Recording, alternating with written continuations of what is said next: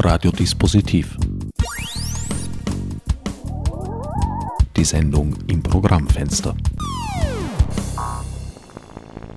Willkommen zur 16. Ausgabe von Ad Acta. Nach längerer Erholungspause wollen wir uns wieder an den strengen Themenkomplex Kunst, Recht und Internet wagen. Um es nach der sommerlichen Entwöhnung bissel kommod angehen zu lassen, habe ich für die heutige sowie die nächste Sendung noch keine eigenen Interviews geführt, sondern auf Mitschnitte von der Archivia 12 zurückgegriffen.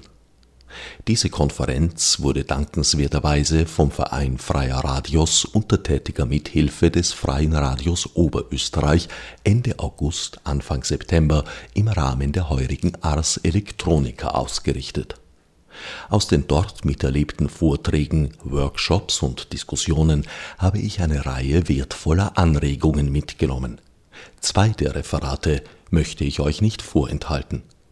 Hören wir also heute den Mediensoziologen und Kulturanthropologen Manfred Fassler, der unter dem Titel Archivieren ist nicht gleich Wissen oder Wissen ist kein Geschenk eines Automaten über die tiefgreifenden medialen und gesellschaftlichen Umbrüche, die wir eben erleben, sprach.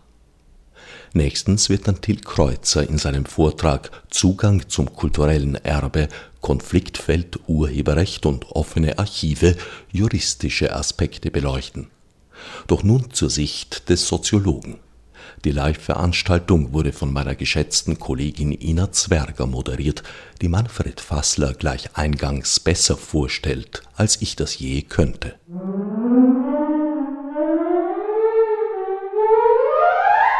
Manfred Fassler ist Professor am Institut für Kulturanthropologie und Europäische Ethnologie an der Goethe-Universität in Frankfurt am Main und er leitet dort das Forschungsnetzwerk Anthropologie des Medialen. Sein neuestes Buch hat den Titel Kampf der Habitate, Neuerfindungen des Lebens im 21. Jahrhundert. Und darin beschreibt er eigentlich die Qualität äh, des Sozialen im Netz, die die Regeln und Mechanismen traditioneller Gesellschaften eigentlich unterlaufen. Äh, bevor Sie mit Ihrem Vortrag beginnen, möchte ich Ihnen so eine kleine, große Frage stellen. Haben Sie angekündigt, angedroht? In Ihrem Buch, wo es ja um Habitate geht, das ist ja sozusagen auch irgendwie ein Synonym für Communities, äh, nehme ich an.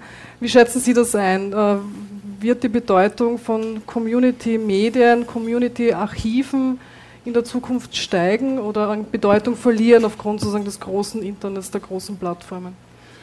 Ja, für mich ist das weniger ein Problem der Archive oder auch kein Thema Archive, sondern äh, die Frage, ob eine Vielfalt von Gruppen die Möglichkeiten haben werden, äh, alles, was sie brauchen, um ihre Entscheidungen zu treffen, äh, auch zugänglich zu behalten. Das heißt, die Frage ist nicht die Frage, haben wir Speicherprobleme oder haben wir äh, irgendwelche Transportprobleme, Transferprobleme, sondern die Fragen sind eher, werden die Gruppen, die weltweit agieren, wenn ich gleich ein bisschen mit, mit Zahlen auch noch kommen, werden die Gruppen in der Lage sein, äh, gegen die Gesellschaften tatsächlich ihre sozialen Interessen durchzusetzen. Das heißt, wir haben einen Konflikt, aus meiner Sicht einen Konflikt, einen Langzeitkonflikt zwischen Gesellschaft als institutionalisierte Ordnung, wie wir sie infolge äh, des Heiligen Römischen Reiches in Europa haben und als Exportware Europas in der Welt.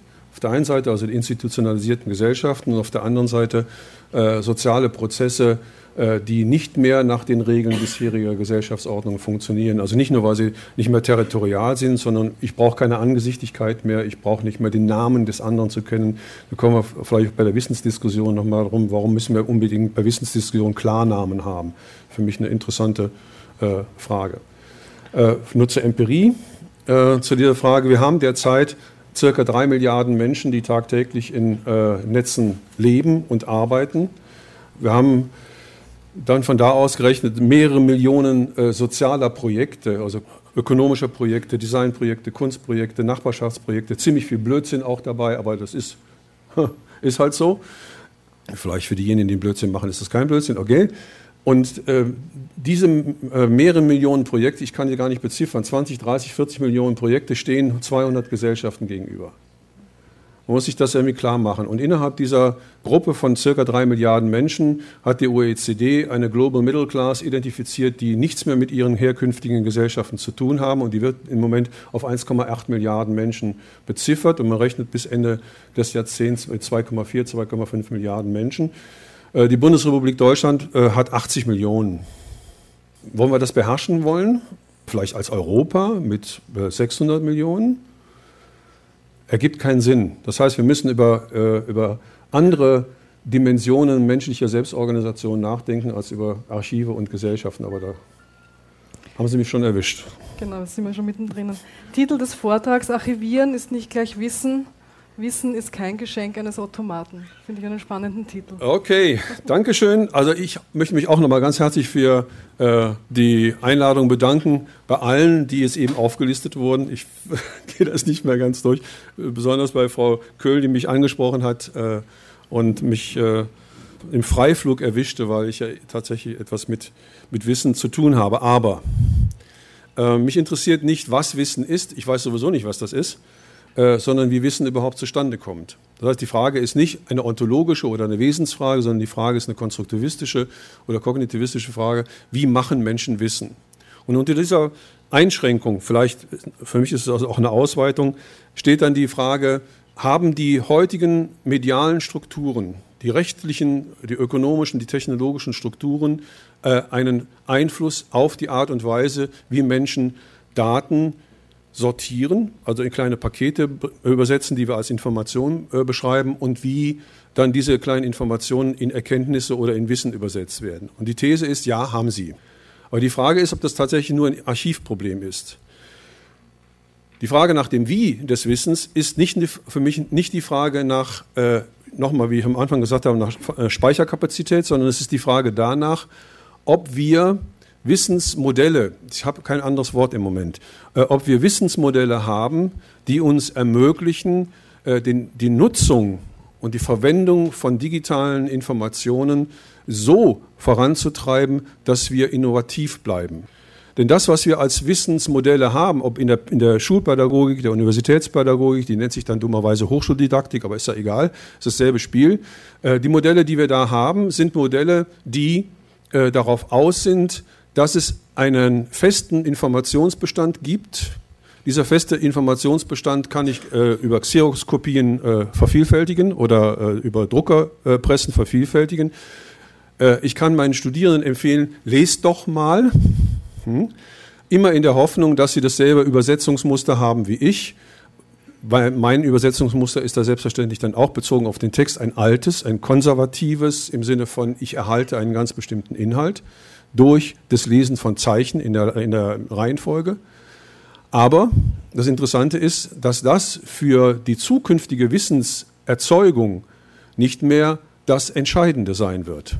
Nicht nur, dass es äh, Probleme für die Bibliotheken dann sind, im Sinne von äh, Kulturrepräsentanz zu sein, sondern das Problem wird eher sein, wie verbinden wir diese traditionellen Muster von institutionellem Wissen, Bibliotheken, äh, Universitäten, möglicherweise auch Familien, Bücherwände und so weiter, mit Informationsanfragen, die mit ganz anderen Zeitökonomien verbunden sind, die mit ganz anderen Projektanforderungen, mit ganz anderen Programmanforderungen verbunden sind.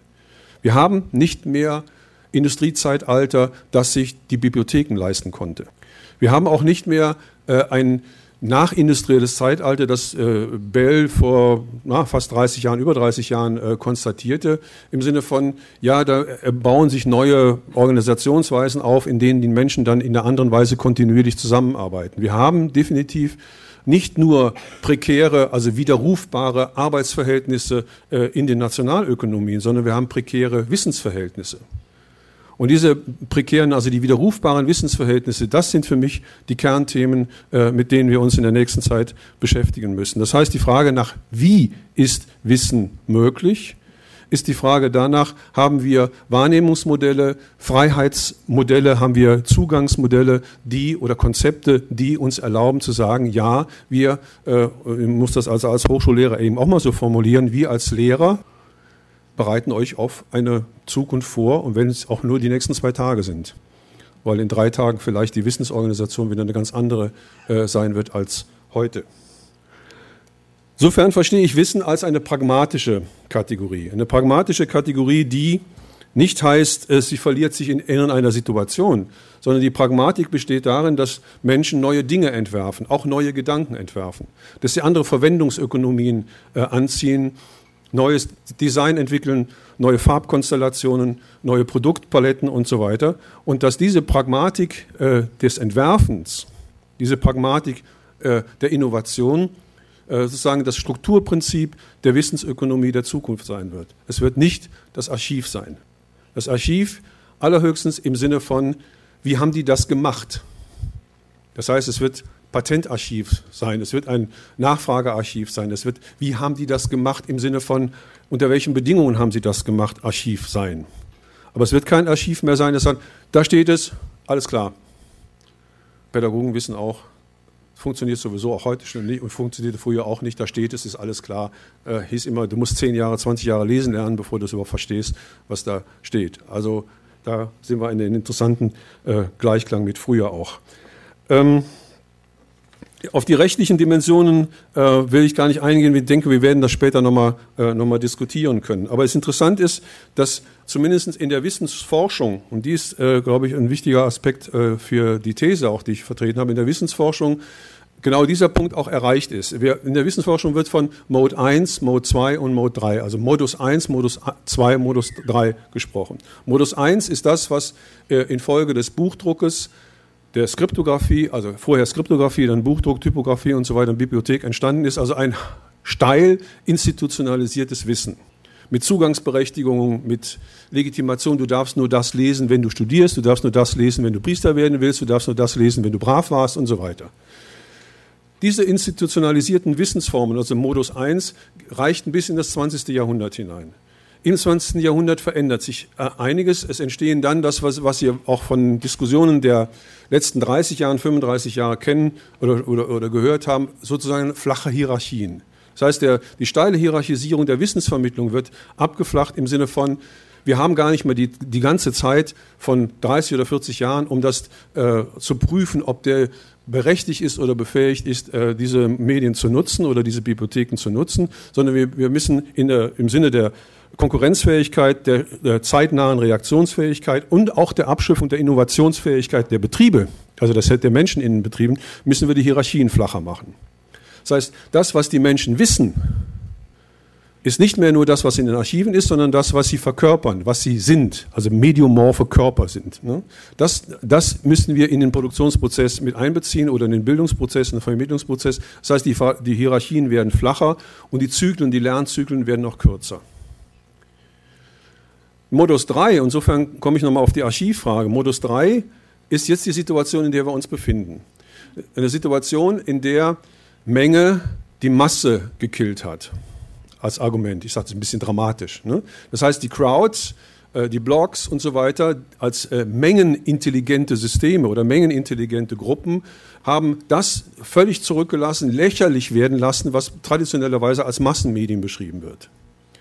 Das urplötzlich, Anfang 2000, vor, vor sieben, acht, neun Jahren, tauchte auf einmal die Menge auf, also äh, die Knowledge of Crowd, äh, Wisdom of Crowd und so weiter, tauchte die Menge auf und die Menge äh, als eine Gruppe innerhalb der Netzzusammenhänge, die in der Lage ist, Wissen zu erzeugen, Kenntnisse miteinander zu verbinden und so weiter und ohne auf Archive zu verweisen, sondern das war die Gruppe, die das erzeugte. Hat nichts mit, mit Schwarmintelligenz zu tun, das ist nochmal eine andere Diskussion, aber dennoch äh, ein wichtiger Veränderungsprozess. Zu diesen Mengenproblemen, zu den Mengenthematiken kommt dann die Frage, äh, was heißt das für Wissen, wenn Medien Echtzeitmedien sind?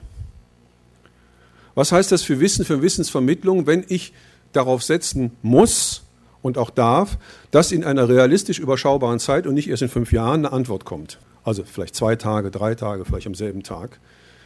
Man kann das noch radikalisieren. Äh, Sie kennen das aus dem, äh, aus dem äh, Finanzhandel inzwischen. Da haben wir diese hochinteressante Entwicklung im Sinne der Hochfrequenzökonomien. Hochfrequenzökonomien heißt, dass Datenübertragungen stattfinden innerhalb von 650 Millisekunden bis 250 Millisekunden. Alles unterhalb des Wahrnehmungsbereichs des Menschen. In der Werbung ist es in Deutschland verboten, aber im Finanzmarkt ist es offensichtlich möglich, subliminare Prozesse durchzuführen. Rationalität der Ökonomie, knopfen Sie es in die Tonne, da gibt es keine Rationalität der Ökonomie, sondern nur die Rationalität der Software. Für Wissen wird man auf jeden Fall noch die Dimension behalten müssen, dass es wahrnehmbar bleibt, was ich an Informationen habe. Aber die Frage ist dann, selbst wenn ich eine Sekunde, zwei Sekunden, drei Sekunden Schaltungsgeschwindigkeit auch oder Wahrnehmungs- und Reflexionsmöglichkeiten seitens des Menschen berücksichtige, habe ich dann bei diesen Geschwindigkeiten keine Möglichkeit mehr zu sagen, ja, die Archive sind da. Die Archive sind nach wie vor wichtig, keine Frage. Aber der Nutzungsmodus von Archiven wird sich grundsätzlich verändern.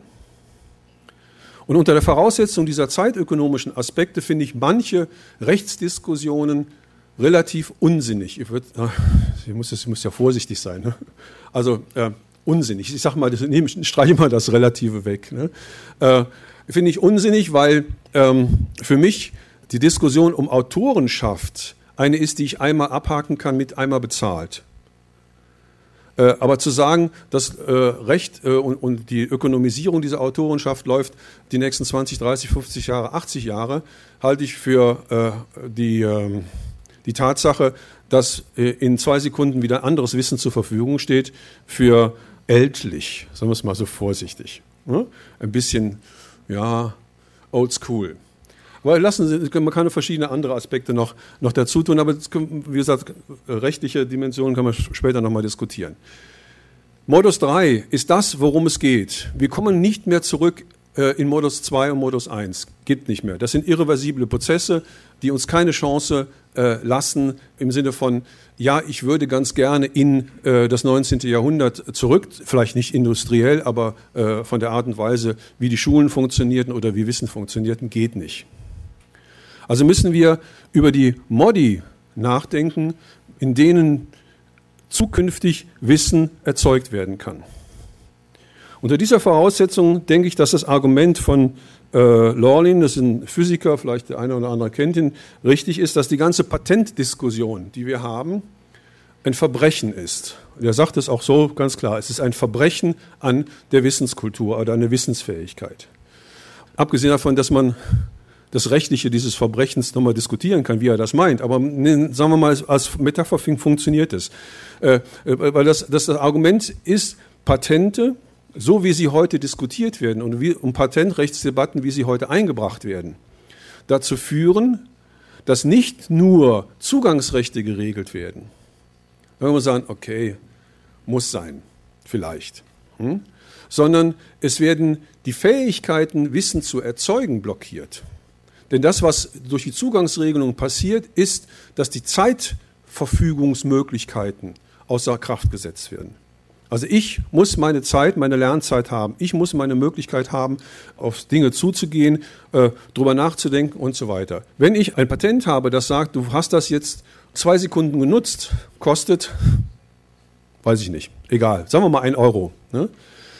Wenn du das allerdings fünf Minuten nutzt, also du, du lässt es fünf Minuten auf deinem Bildschirm, hm, dann kostet dich das exponentiell, behaupten wir mal, 50 Euro. Hm? Nun habe ich mehrere Gedanken, die so langsam laufen hm, und die ich vielleicht parallel habe.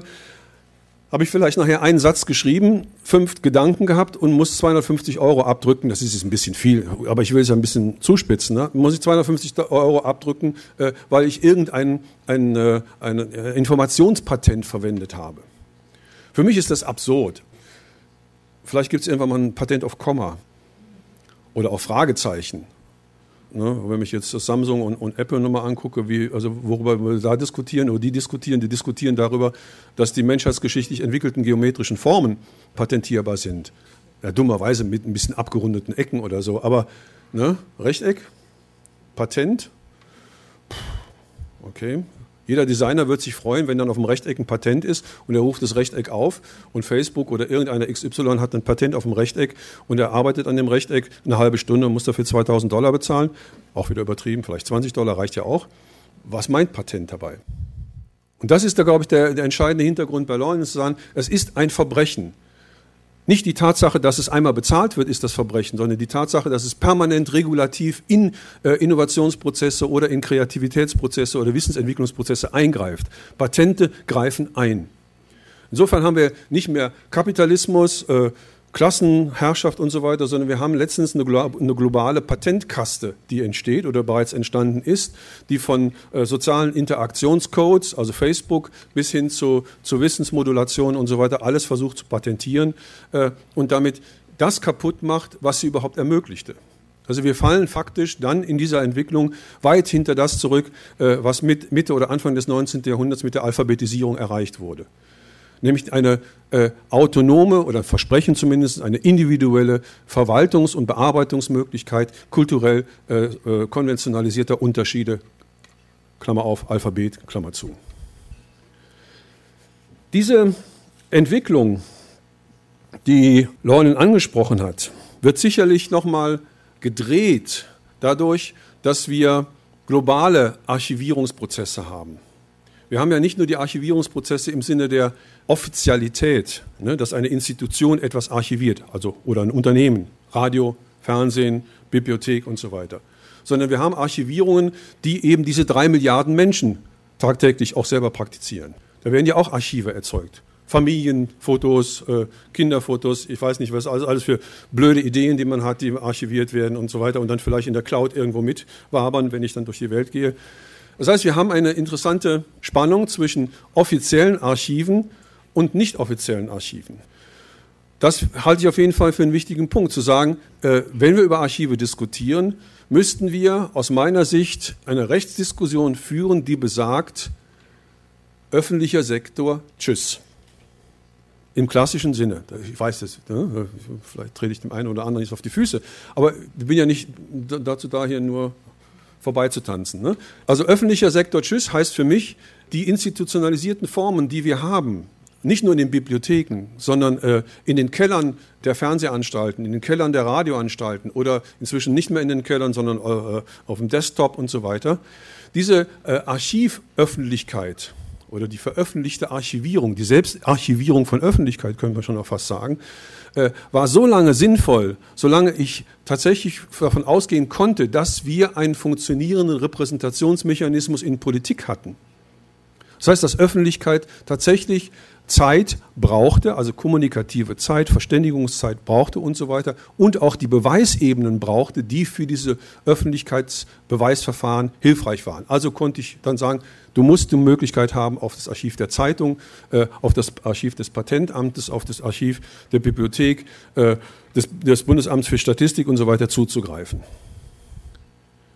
Unter der Voraussetzung von Mode 3 ist das nicht mehr handhabbar äh, unter dem, was äh, äh Jürgen Habermas vor 500 Jahren, nee Quatsch, vor 40 Jahren als Strukturwandel der Öffentlichkeit beschrieben hat. Denn wir haben keinen Strukturwandel der Öffentlichkeit. Die Öffentlichkeit, so wie er sie diskutiert, die existiert nicht mehr. Sie meine ich jetzt gar nicht böse, ne? sondern sie existiert nicht mehr, weil es nicht um eine vernunftbezogene, kommunikative oder mit kommunikativer Ethik ausgestattete Öffentlichkeit geht, sondern es geht um äh, Pragmatiken, um existenzielle, innovative, kommunikative, informationelle Pragmatiken. Und die erfordern einen anderen Modus äh, von, wegen meiner immer noch Öffentlichkeit, aber nicht mehr, äh, können nicht mehr auf diese klassische Öffentlichkeit zurückgreifen. Also haben wir keinen Strukturwandel äh, von Öffentlichkeit, sondern wir haben einen Systemwandel von Wissen. Dieser Systemwandel von Wissen betrifft, können wir sagen, alle Bereiche. Es gibt keinen Bereich innerhalb äh, der gesellschaftlichen oder nachgesellschaftlichen, nicht gesellschaftlichen Organisationsweisen, die nicht von diesem Systemwandel des Wissens betroffen sind oder nicht von dem Systemwandel erfasst sind oder ihn nicht selber betreiben. Damit meine ich, die Vorstellung an Welt beteiligt zu sein, das ist ja dieser, äh, schon fast sagen, könnte sagen, ein anthropologisches Ideal, daran teilnehmen zu können oder daran, äh, daran teilzuhaben. Diese Vorstellung wird nicht mehr adressierbar sein an eine repräsentative Ordnung, die sagt, ich mache deinen Job. Das ist jetzt auch keine Politikerschelte. Ne? Es ist nicht mal die Frage, ich mache deinen Job, sondern es wird adressiert werden müssen, notwendigerweise, an Netzprojekte, an Netzpopulationen, an Netzöffentlichkeiten.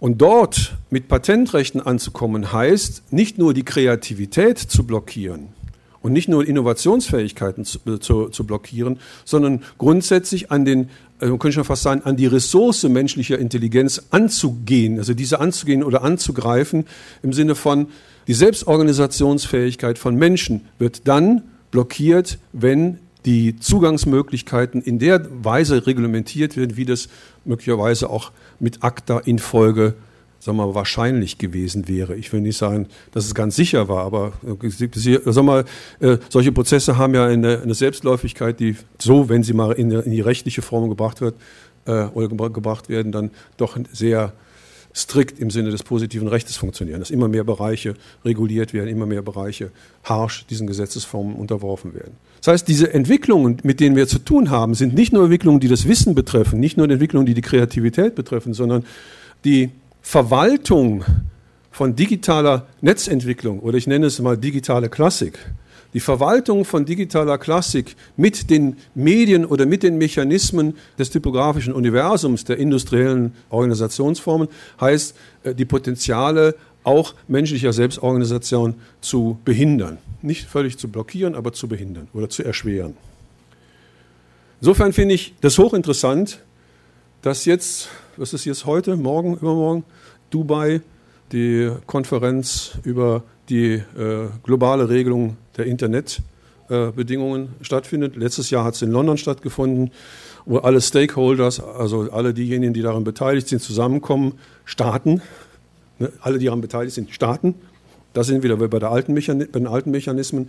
Äh, und äh, große Wirtschaftsorganisationen, im Deutschen Nachmittag gesellschaftlich relevante, heute würde man sagen, global relevante Organisationsformen zusammenkommen und definieren, äh, wann welche Netze abschaltbar sind. Wer welches Recht hat, welche Netze abzuschalten. Das ist eine interessante Entwicklung auf der Basis der Fortsetzung eines Staatskonzeptes und Verwaltungs- und Öffentlichkeitskonzeptes, das aus einem anderen Jahrhundert oder aus den anderen letzten drei Jahrhunderten stammt. Also die, die Diskussion äh, um Archiv, so wie Sie sie auch äh, formuliert haben, wirft also dann ein grundsätzliches Problemsetting auf, das gar nicht nur heißt, wie können wir die Zugänge regeln? Wie können, sie so, wie können wir die Zugänge so regeln, dass sie im Sinne herkömmlicher Demokratiekonzepte oder herkömmlicher Wirtschaftlichkeits- oder auch Innovationskonzepte äh, funktionieren? Sondern die Frage ist dann, was beschreibt für Sie, und das gebe ich gerne auch mal als Frage zurück an die Veranstalter, was beschreibt für Sie Archiv?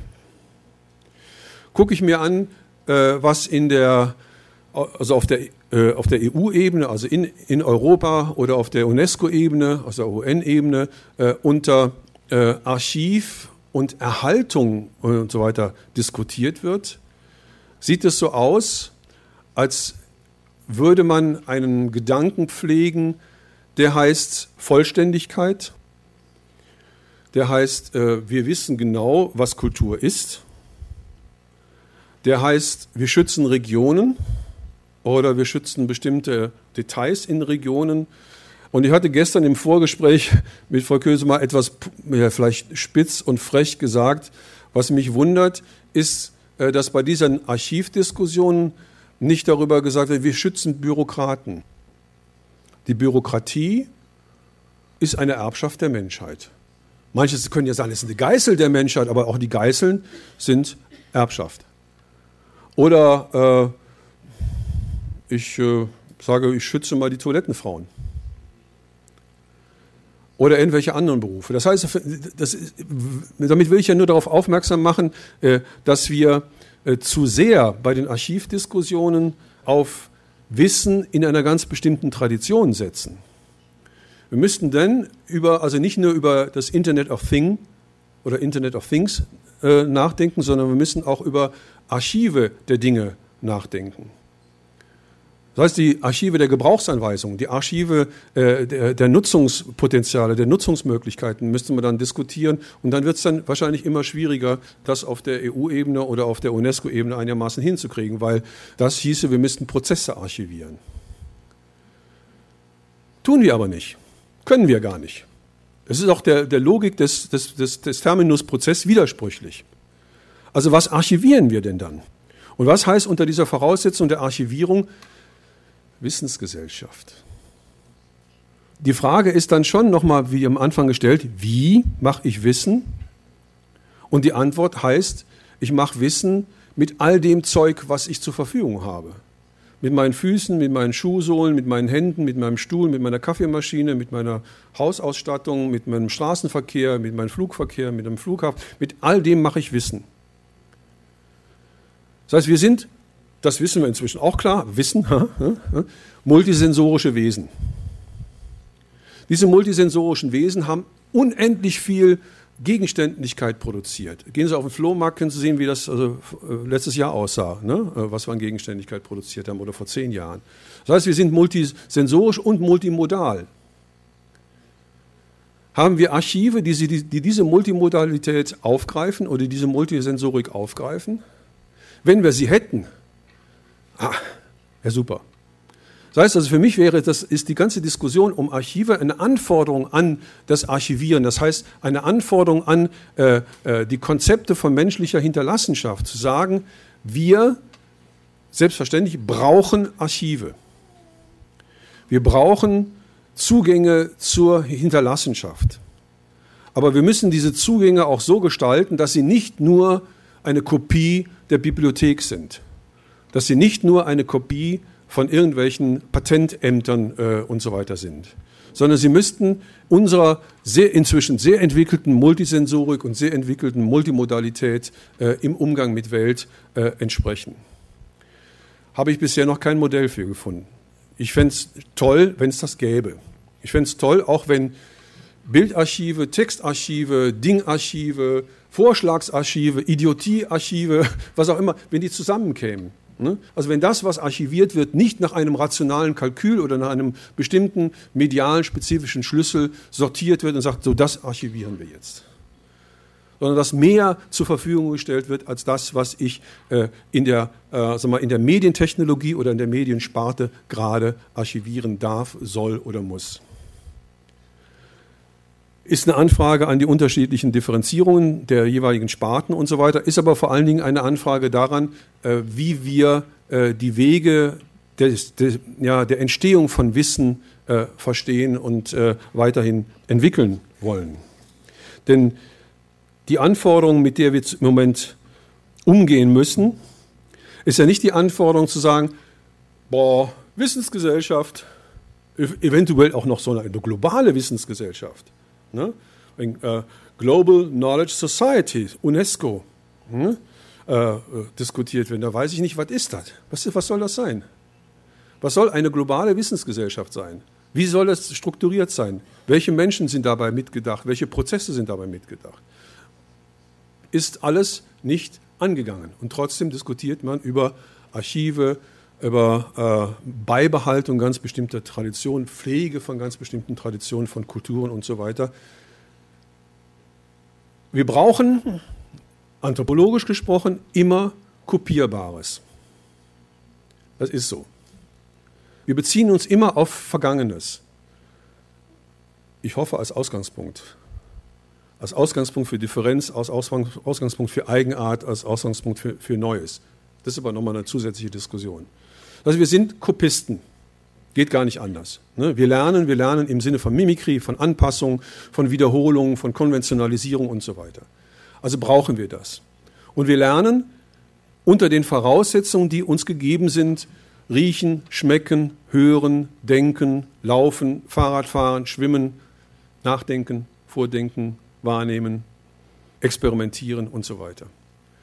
Diese multisensorischen Dimensionen, die gespeichert sind bei uns und die auch in den Dingen gespeichert sind, in den Verhältnissen gespeichert sind, müssten bei der Archivdiskussion präsent sein.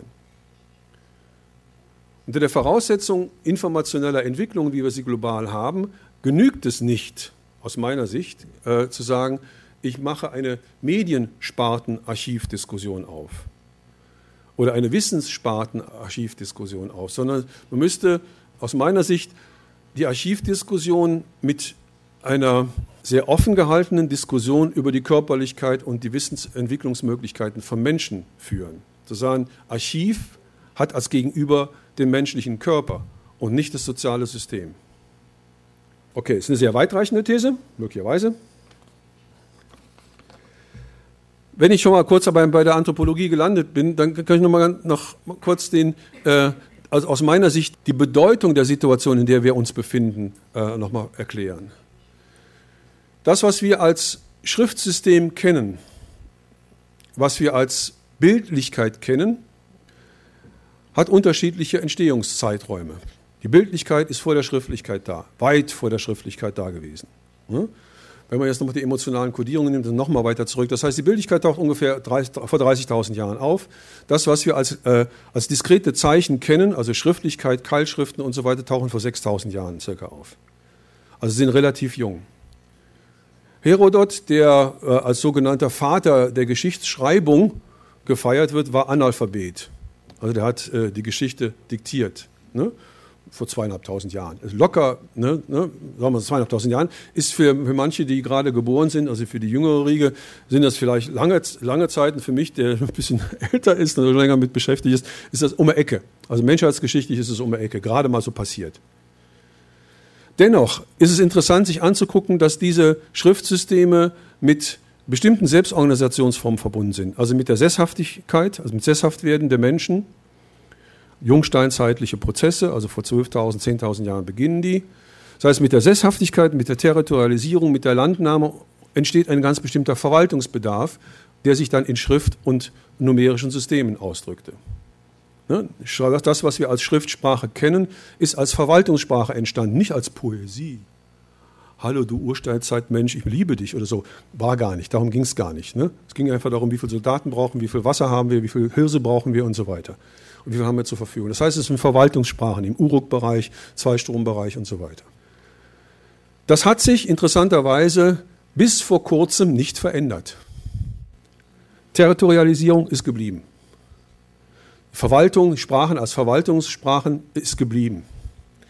Institutionalisierung ist dazugekommen, aber da kann man sagen, also Kirchen und Fürstentümer und so weiter, das waren vorher auch schon Formen von Institutionalisierung.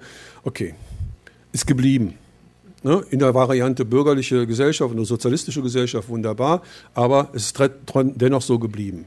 Die Abgrenzung der Territorien äh, unter der Voraussetzung, dass dort nur diese Sprache gesprochen wird, ist geblieben. Mit der Konsequenz, dass die EU ganz viele Übersetzerinnen und Übersetzer braucht. Ne, mit, der, mit, dem Problem, dass sie es nicht hinkriegen, weil die neuen Länder, die dazugekommen sind, mit Sprachen ankommen, die in den jeweiligen westeuropäischen Schulen nie gelehrt wurden. Also hat man ein richtiges Übersetzerproblem. Aber egal. Das ist alles geblieben. Mit der Digitalisierung, mit der enormen, rasanten Netzentwicklung, die bisher keiner wirklich äh, erklären kann. Also warum innerhalb von 20 Jahren mit einem Wachstumsprozess von 1100 oder 1200 Prozent digitale Netze weltweit sich ausgebreitet haben. Mit diesem Wachstum äh, von, von, digitalen Netzen äh, sind Situationen entstanden, Entterritorialisierung, Unterlaufen der institutionellen Ordnungen, Knacken auch der Sprachgrenzen. Gut, man kann ja sagen, das Computerenglisch ist nicht so toll, aber ne, kann man darüber diskutieren. Hm, ist halt so. Ne? Auch das Römische das dann als Latein äh, in den Schulen gesprochen wurde und Alltagslatein bei uns noch immer, immer noch ab und zu auftaucht, war auch nicht so toll. Hm? Äh, und das sagen auch die Franzosen über das französische, äh, die französische Sprache in Montreal, ist auch nicht so toll. Egal. Es ist immer noch territoriale Sprache, nationale Sprache, nationaler Sprachraum äh, oder hier der deutschsprachige Raum in Europa. Gut, da gehören jetzt mehrere Nationen zu oder mehrere Völker, aber es ist immer noch dasselbe Prinzip. Das, was aber jetzt passiert, ist, das passiert ja nicht erst, sondern was jetzt schon passiert, ist, ist, dass eine andere kognitive Organisation entsteht. Erdweit, ich sage mal absichtlich erdweit, nicht weltweit, erdweit. Überall. Die drei Milliarden Menschen, die ich es eben am Anfang angesprochen habe, sind diejenigen, die erzeugen werden, die definieren das gar nicht, die erzeugen werden, was Wissensmöglichkeiten sind und wie sie erreichbar sein werden. Das, was wir in der Übergangsphase, wir sind alle in der Übergangsphase, was wir erreichen könnten, ist eine Diskussion zu eröffnen, die nicht mehr heißt Strukturwandel von Öffentlichkeit, die auch nicht mehr heißt Strukturwandel des politischen Systems, auch nicht mehr heißt Strukturwandel des Rechtes. Das passiert alles.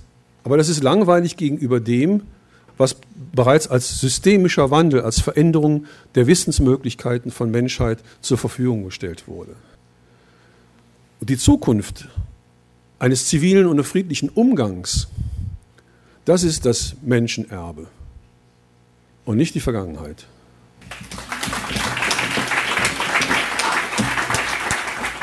Soweit Manfred Fasslers Referat.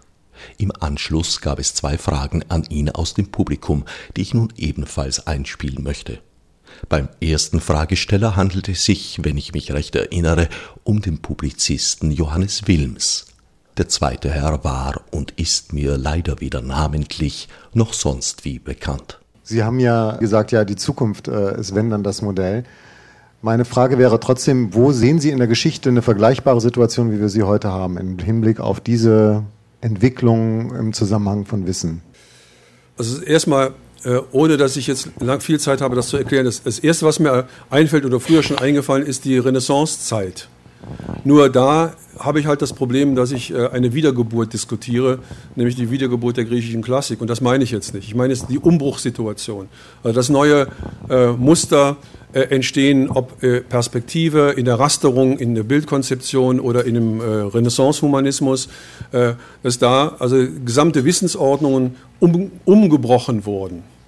Äh, und die dann tatsächlich im 16., 17. Jahrhundert sehr, sehr viel Veränderung erzeugten, äh, auf deren Basis dann das äh, überhaupt möglich war, was man bürgerliche Gesellschaft oder danach in der Kritik der bürgerlichen Gesellschaft, aber sozialistische Gesellschaft gefeiert oder versucht hat durchzusetzen. Manchmal denke ich auch, es hat mal, Ähnlichkeiten, aber das, betrifft jetzt die Territorialitätsdebatte.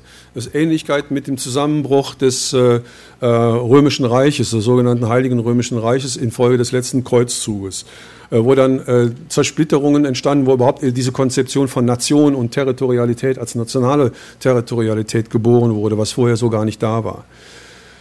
Also es gibt eine ganze Menge, oder nicht ganze Menge, es gibt einige Beispiele, Umbruchssituationen, könnte dann noch weiter zurückgehen. Also Sie sehen also, wie schwierig äh, die Antwort auf diese einfache Frage ist, zumindest für mich. Äh, können weiter zurückgehen und, äh, und sagen, eine ähnliche Situation, obwohl technologisch überhaupt gar nicht so vorbereitet und so weiter, war das Schreiben der Odyssee. Literaturwissenschaftler Literaturwissenschaftlerinnen, manche Philosophen sagen auch, das ist die Geburtsstunde des Ichs.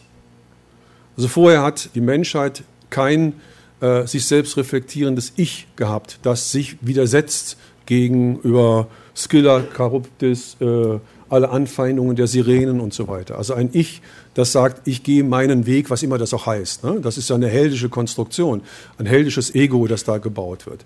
Aber es ist auch eine, äh, also historisch ideengeschichtlich, konzeptgeschichtlich eine, eine dramatische Umbruchssituation, die aber so locker äh, charmant als, als literarische äh, Dimension daherkam, aber doch dokumentierte, es ist was passiert. Also Menschen haben 3000, 4000 Jahre, 5000 Jahre äh, mit Schrift zu tun gehabt und be begreifen langsam, dass das, was sie geschrieben haben, ihr Geschreibsel ist und nicht irgendetwas, was von, von ferne kommt, ne? obwohl dann Religions, Religionssysteme das einzufangen versuchten.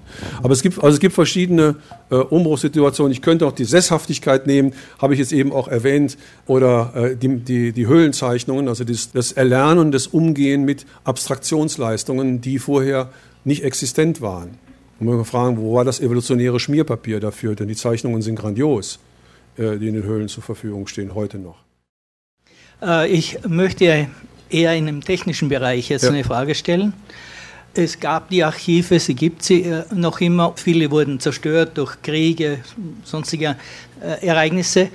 Aber jetzt mit der schnellen Entwicklung der Computertechnologie dass dann Systeme so schnell veralten und dann auch keine Maschinen mehr vorhanden sind.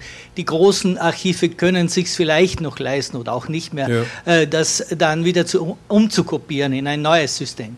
Also alles das, was jetzt irgendeiner an einem alten äh, äh PC hineingetippt hat, ist dann für ihn selbst wahrscheinlich oder für die anderen auch verloren, weil er nicht mehr darauf zugreifen kann.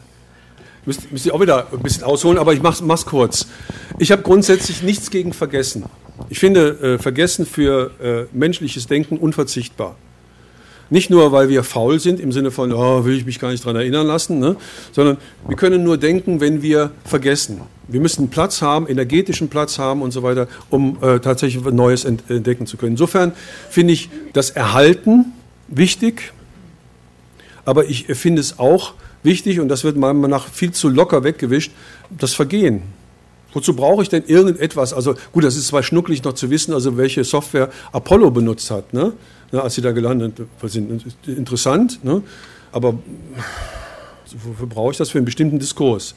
Das heißt, spezialisiert im Sinne von Autorenschaft, wie Sie es angesprochen haben, ist das Archiv äh, oder das, worauf ich zurückgreifen kann, existenziell sehr, sehr wichtig oder kann sehr, sehr wichtig sein.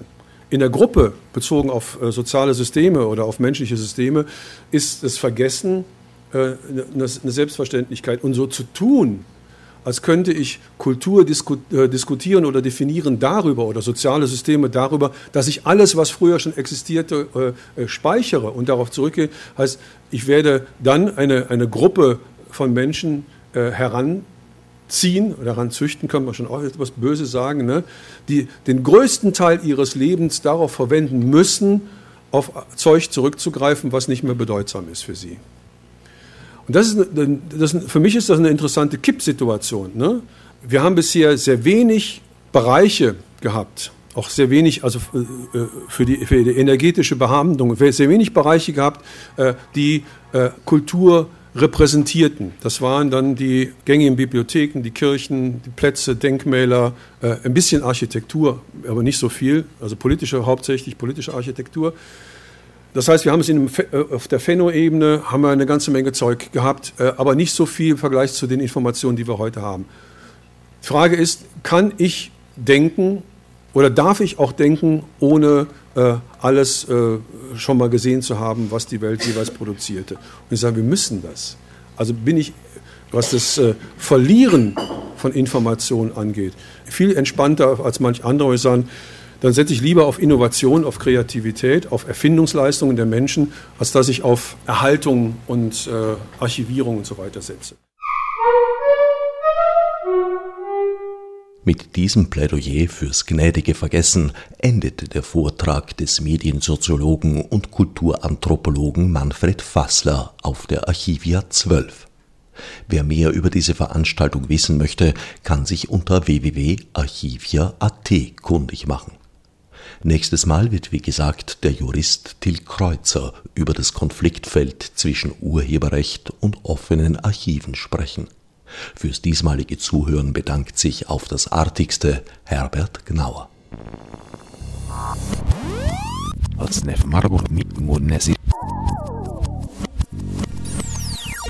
Fichte subsidiar